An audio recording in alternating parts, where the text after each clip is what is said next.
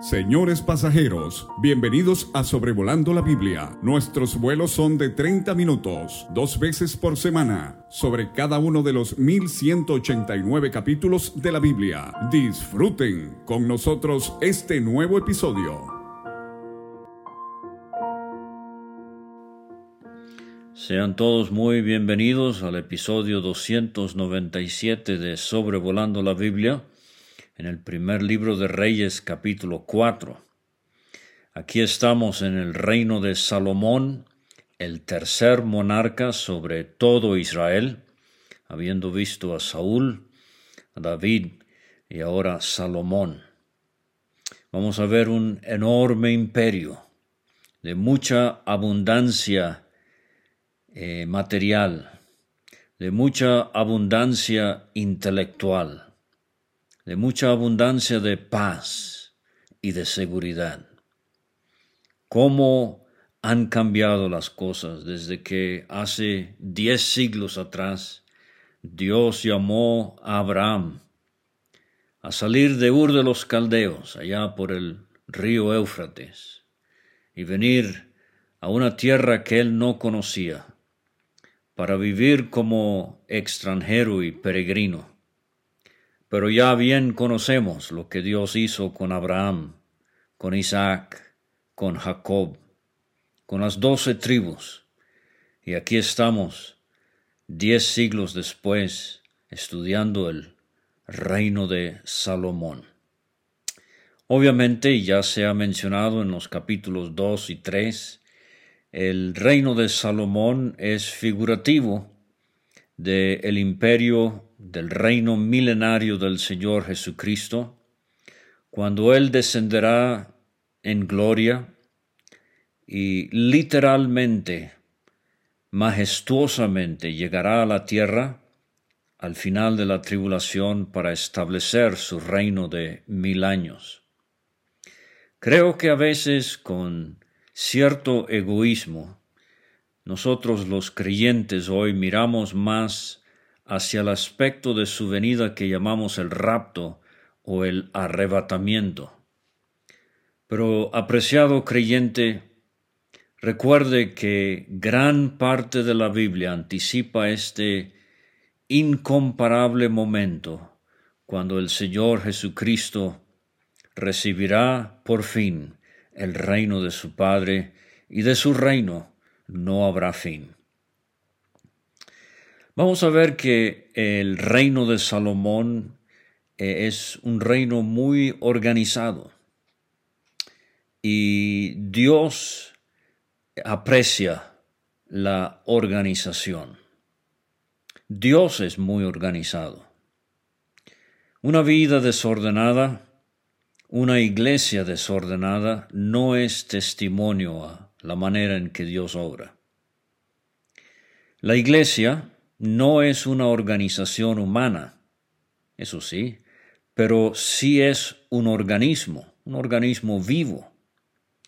Y si usted busca, eh, por ejemplo, estudiar la célula, verá que es un organismo bastante organizado. Y si el Espíritu Santo tiene libertad en una iglesia hoy, Él producirá organización, orden. Usted ha leído las palabras de Pablo al final de 1 Corintios 14, hágase todo decentemente y con orden. Y aunque Pablo nunca había visitado Colosas, él escribió a los colosenses del orden que ellos tenían.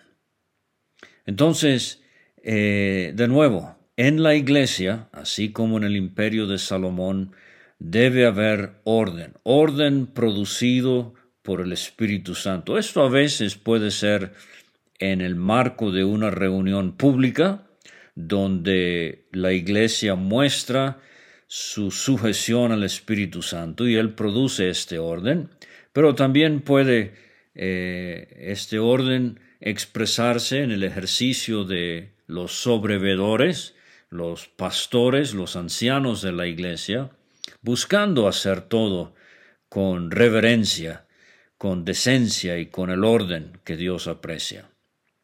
Lo que vamos a ver también aquí es que Salomón sabía eh, la importancia de delegar responsabilidad. Él sabía que no iba a poder hacerlo todo, iba a tener que depender de un cuerpo eh, diligente en su gobierno. Es una lástima, volviendo otra vez a nuestros días, cuando hay ancianos o sobrevedores en la iglesia que acaparan responsabilidades, teniendo a la mano a varios hermanos que bien pudiesen estarse desarrollando en diferentes funciones. Yo he conocido casos donde ancianos eh, no cumplen con su función principal, que es la de pastorear a las ovejas. Eh, ¿Por qué? Porque están muy ocupados con trabajos de diaconado. Cuando hay, repito, varios hermanos varones eh, y hermanas que podrían estar ayudando con diversas responsabilidades en la iglesia, sean estas de índole espiritual o de índole material. Le voy a dar un ejemplo. Conocí el caso de una iglesia en Estados Unidos que todos los domingos tenía una escuela bíblica dominical.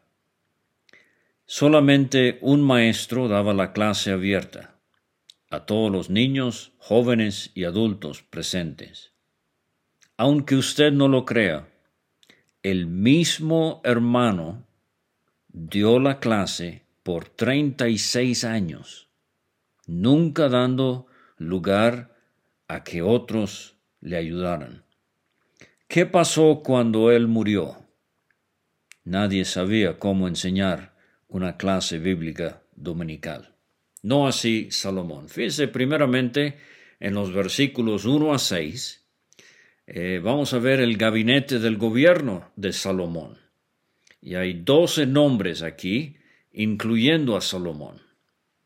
Reinó pues el rey Salomón sobre todo Israel. La tragedia es que en los días de su hijo Roboam el reino se va a dividir. Pero aquí vemos a Salomón sobre todo Israel.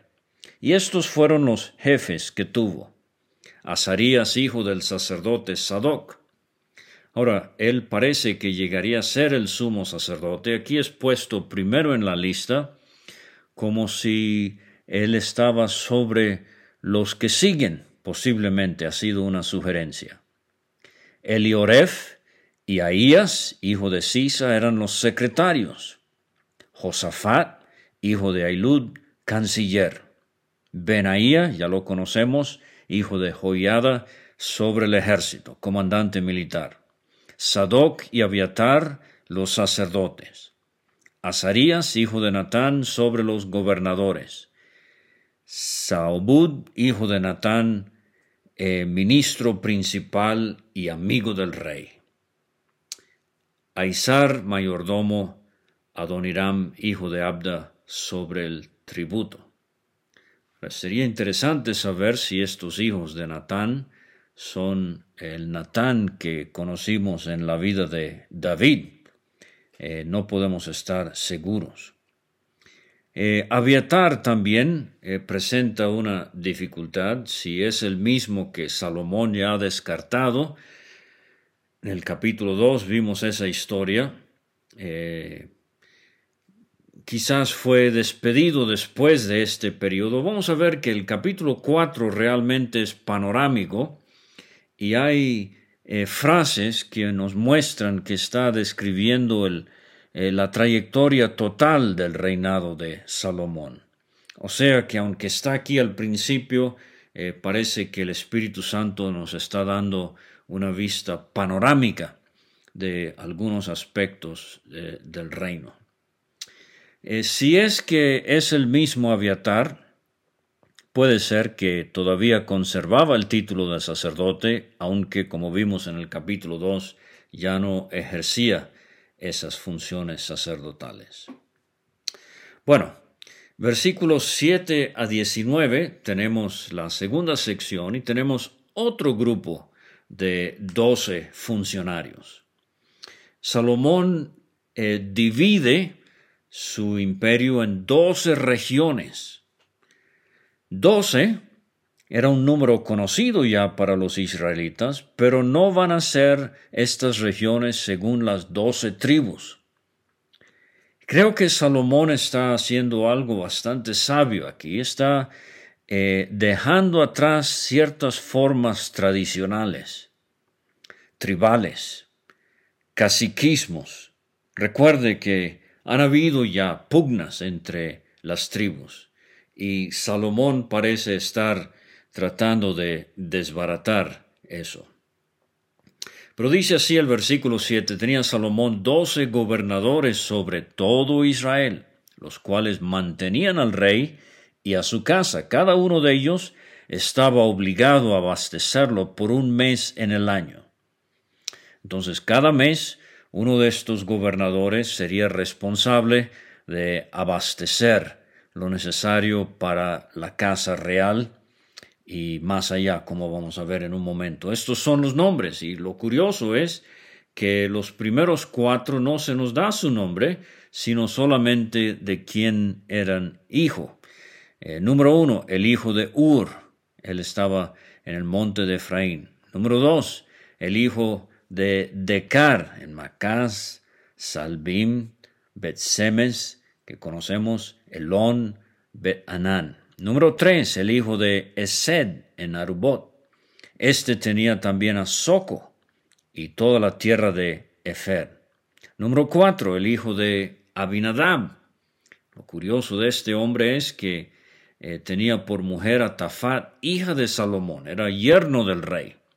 Ahora sí, número 5, Baana, hijo de Ailud, eh, en Tanak y Megiddo, Conocemos ese lugar en Bet-Sean, también conocemos ese lugar que está cerca de Seretán, más abajo de Jezreel, ya conocido por los que hemos venido estudiando sobrevolando la Biblia, desde Bet-Sean hasta Abel Meola y hasta el otro lado de Jokmeam.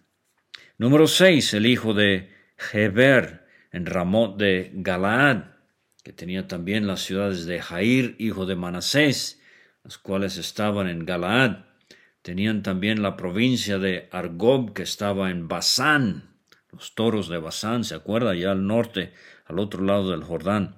Sesenta grandes ciudades con muro y cerraduras de bronce, muy amplio esta zona. Ainadab, hijo de Ido, en Manaim. Aimaas, en Neftalí, este tomó también por mujer a Batsemat hija de Salomón. Entonces, dos de estos gobernadores son yernos del rey. Bana, hijo de Usai, en Aser y en Alot. Josafat, hijo de Parúa, en Isaacar. Simei, hijo de Ela, en Benjamín. Heber, hijo de Uri, en la tierra de Galaad, la tierra de Seón, rey de los amorreos, y de Og, rey de Basán. Eh, este era el único gobernador en aquella tierra. Entonces, fíjese, versículos 1 a 6 doce nombres del gabinete de Salomón, incluyendo al rey mismo, y ahora versículos 7 a 19, doce gobernadores regionales o distritales.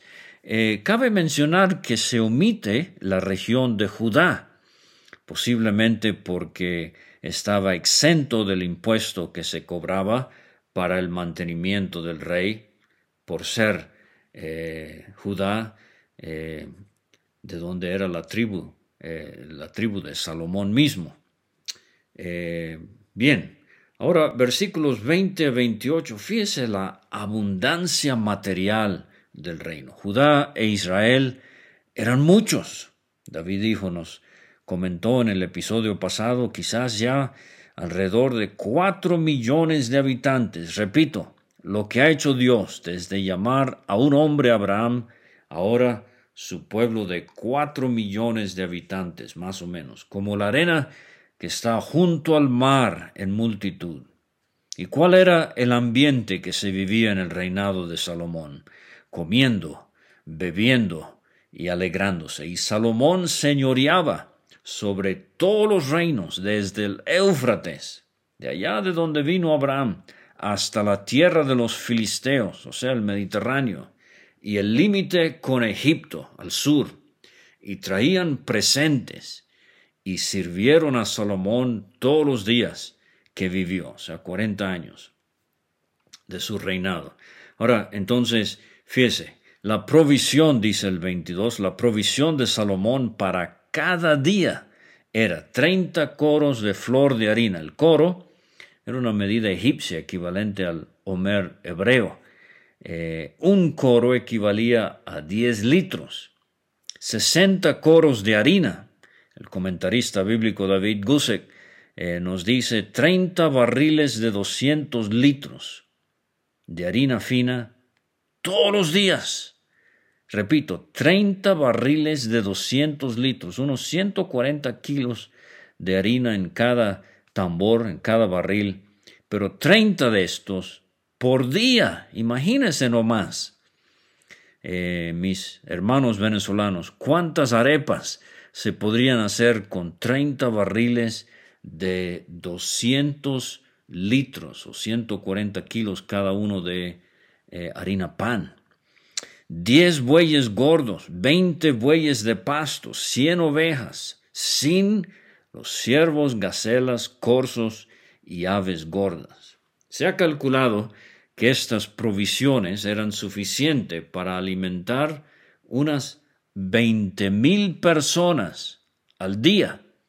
O sea, no nada más Salomón y su familia, eh, todo su gabinete eh, quizás algunos han sugerido hasta el ejército, eh, los principales comandantes del ejército, etc. Porque él señoreaba en toda la región al oeste del Éufrates, desde Tifsa hasta Gaza, sobre todos los reyes al oeste del Éufrates, y tuvo paz por todos lados alrededor. Esta es una de las características principales del reinado de Salomón. Una característica eh, mesiánica. Tuvo paz por todos los lados alrededor. Ahora, eh, deberíamos, deberíamos mencionar que muchos de estos pueblos eran tributarios del reino de Salomón. Eh, la extensión prometida a Abraham aguarda todavía su cumplimiento. Eh, los linderos de Israel se siguen dando aún en este mismo capítulo desde Dan hasta Berseba, una fórmula que ya hemos explicado varias veces. Pero recuerde lo que dice Génesis 15, 18 al 21. Dios le dijo a Abraham en ese pacto incondicional. En aquel día hizo Jehová un pacto con Abraham diciendo a tu descendencia daré esta tierra desde el río de Egipto hasta el río grande el río Éufrates, la tierra de los ceneos, ceneseos, cadmoneos, eteos, fereceos, refaitas, amorreos, cananeos, jerjeseos y los jebuseos. Y Judá e Israel vivían seguros, cada uno debajo de su parra y debajo de su higuera. Esta expresión también en Miqueas 4:4, Zacarías 3:10, eh, es una fórmula para expresar no solamente en los tiempos de Salomón, sino en el reinado de Cristo, de la, seguridad, la tranquilidad que habrá, eh, que había en este reino y que habrá en el reino milenario. Eh, Deuteronomio 8:8 vimos cuando Dios prometió la tierra que les iba a dar, eh, la describió como tierra de trigo y cebada, de vides de higueras y granados, tierra de olivos. recuerdo cuando era nuevo creyente, recibí mucha ayuda de un libro de dimensiones algo grandes de un hermano llamado Clarence Larkin. Y sus diagramas especialmente se pueden ver hasta el día de hoy eh, en, Internet. Pero eh, él me enseñó lo siguiente, la vid es el símbolo de los privilegios espirituales de Israel. Eh, la higuera es el símbolo de los privilegios nacionales de Israel. Y el olivo es el símbolo de los privilegios religiosos de Israel. Entonces fíjese en la vid con sus uvas, en la higuera con sus higos, en el olivo con sus olivos, tenemos los privilegios espirituales, nacionales y religiosos de la nación. No tengo tiempo para abundar en detalle, pero se lo dejo para que usted lo busque y lo estudie para su provecho espiritual. Y aquí está la frase, todo esto desde Dan hasta Berseba, o sea, desde el norte hasta el sur, había seguridad, disfrute, y paz todos los días de Salomón. Eh, por eso dije hace un momento que este es un capítulo panorámico que nos da eh, rasgos generales que se cumplieron a lo largo de los 40 años del reinado de Salomón. Además de esto, dice el versículo 26, Salomón tenía 40 mil caballos. La Septuaginta sugiere que son cuatro mil. No es problema. Eh, esta eh, variante textual, cuarenta mil caballos en sus caballerizas para sus carros y doce mil jinetes. Y fíjense que aquí eh, quizás eh, Salomón está violando la ley de Deuteronomio 17, 16, no aumentará el rey para sí caballos, y Samuel advirtió de este peligro también. Dice el versículo 27, y estos gobernadores mantenían al rey Salomón y a todos los que a la mesa del rey Salomón venían, cada uno un mes, y hacían que nada faltase. Entonces aquí volvemos al asunto de la organización hasta el detalle más mínimo, todo en orden, todo muy bien previsto y organizado. Hacían también traer cebada y paja para los caballos y para las bestias de carga, al lugar donde él estaba con cada uno conforme al turno que tenía. Imagínense, vuelvo otra vez a este asunto de el funcionamiento de la iglesia local. Ah, pero unos llegan tarde. Y eh, recuerdo una vez en el lejano oriente, estaba en una conferencia y estábamos ya listos para la reunión de la cena del Señor y no había el pan ni la copa para la cena del Señor. Y cinco minutos tarde llegó corriendo una señora y delante de todos nosotros la hermana tuvo que poner la mesa y poner el pan y poner la copa. ¡Qué desorden! Hermanos, esto no debe ser. El reinado de Salomón nos habla del ejercicio, de la puntualidad, del detalle que debe existir en el funcionamiento de una iglesia local. Ahora fíjese el vasto conocimiento intelectual que había en este reino.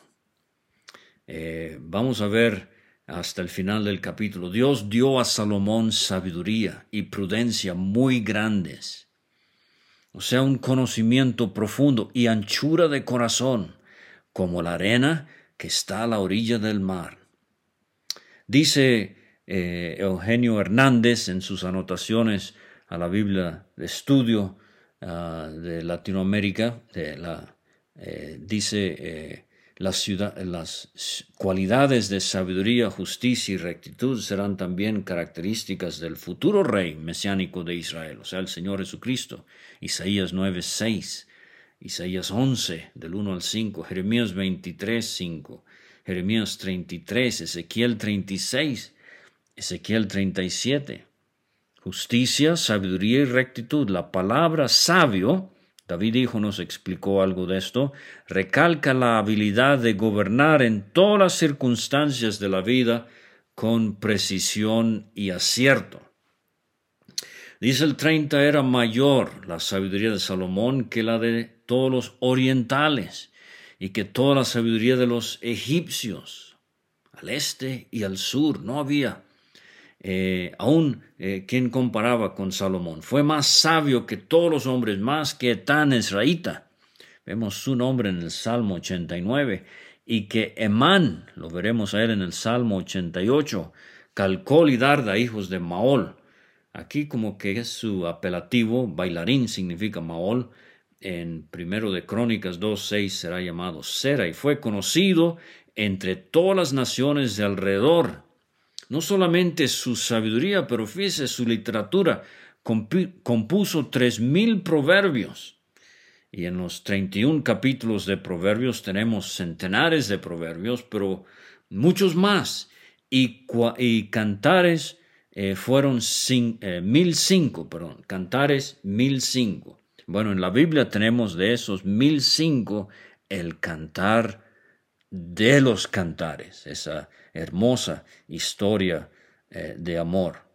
Y tenemos eh, Salmo 72, al cual voy a aludir en un momento, y Salmo 127, si fueron para Salomón o por Salomón, eh, queda por concluirse, pero vemos la, el tremendo acervo literario de este rey.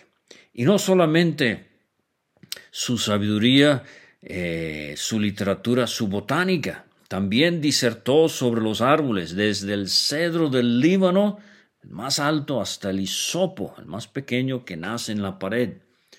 Y puede buscar otras referencias en la Biblia donde aparece este contraste. Sin duda, en el cedro del Líbano tenemos figurativamente hablando, la grandeza, la majestad de nuestro Señor Jesucristo. En el hisopo tenemos su humildad, su carácter eh, insignificante entre los hombres. Pero no solamente botánica, también zoología. Asimismo disertó sobre los animales terrestres, sobre las aves, sobre los reptiles y sobre los peces. Entonces, fíjese, tenemos aquí eh, el día 3, el día 5 eh, y el día 6 de la creación entre plantas, aves, reptiles y peces y animales. Salomón disertaba sobre todo esto. Y fíjese la fama mundial de su sabiduría. Sin duda esa historia que nos explicó David dijo en el capítulo 3 de las dos mujeres con el niño vivo y el niño muerto, eh, estas historias correrían como pólvora en el mundo de su tiempo. Y dice el versículo 34, eh, para oír la sabiduría de Salomón venían de todos los pueblos y de todos los reyes de la tierra, a donde había llegado la fama de su sabiduría. Ahora quiero leer un párrafo de Tomás Constable en su comentario de Dallas. La sabiduría es la capacidad de vivir la vida con éxito. Si bien Salomón poseía esta habilidad, no siempre la aplicó a su propia vida. Esto va a ser la tragedia de Salomón. Así, el hombre más sabio que jamás haya existido, a diferencia del Señor Jesucristo, obviamente, o sea, el, el, hombre con la mayor sabiduría no vivió tan sabiamente como muchos otros que lo precedieron y lo siguieron. Tener una visión de la vida no garantiza que uno elegirá hacer lo correcto. La gran intuición de Salomón fue su capacidad para ver el núcleo de los problemas, o sea, el meollo del asunto. Volvemos a lo del capítulo 3 con las dos mujeres. Su, su comprensión era vasta.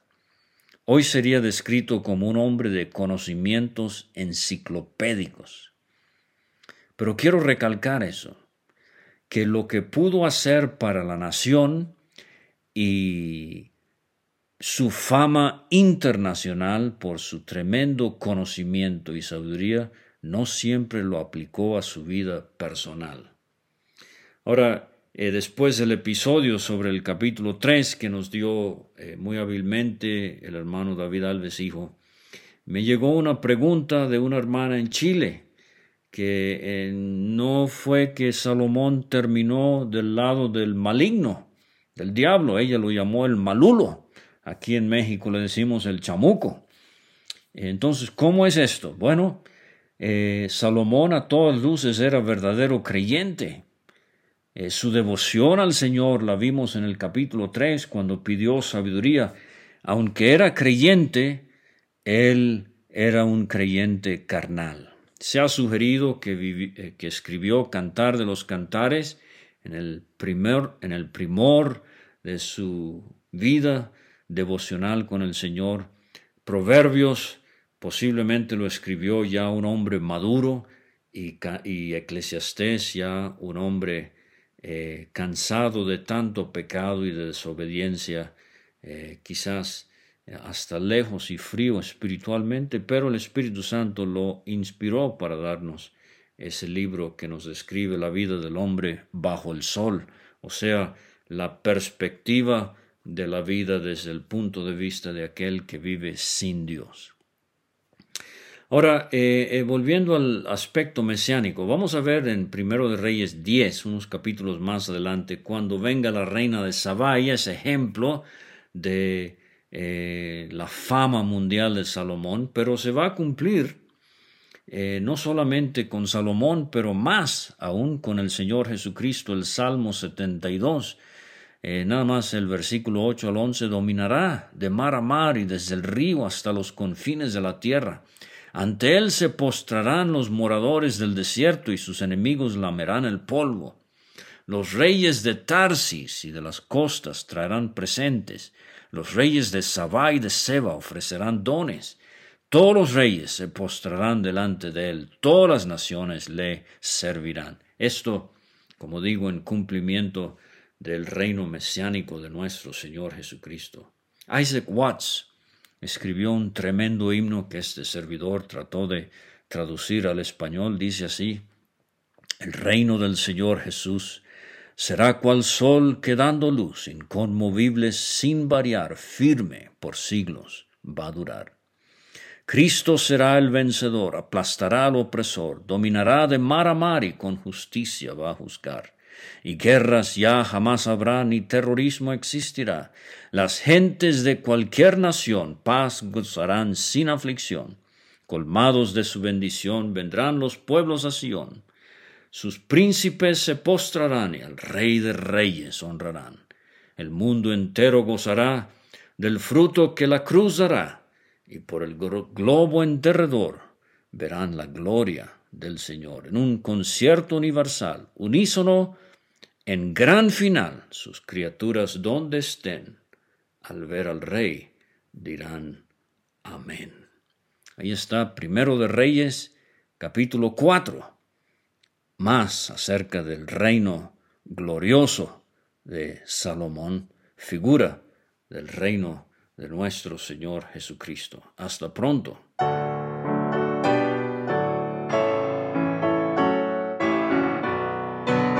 Muchas gracias por escuchar. Puede conseguir todos los episodios de Sobrevolando la Biblia en aplicaciones de podcast como Spotify o Pocket Cast para recibir dos audios por semana a su WhatsApp. Envíe un mensaje al más 52 322 349 2258 y no olvide añadir este número a sus contactos. Hasta la próxima.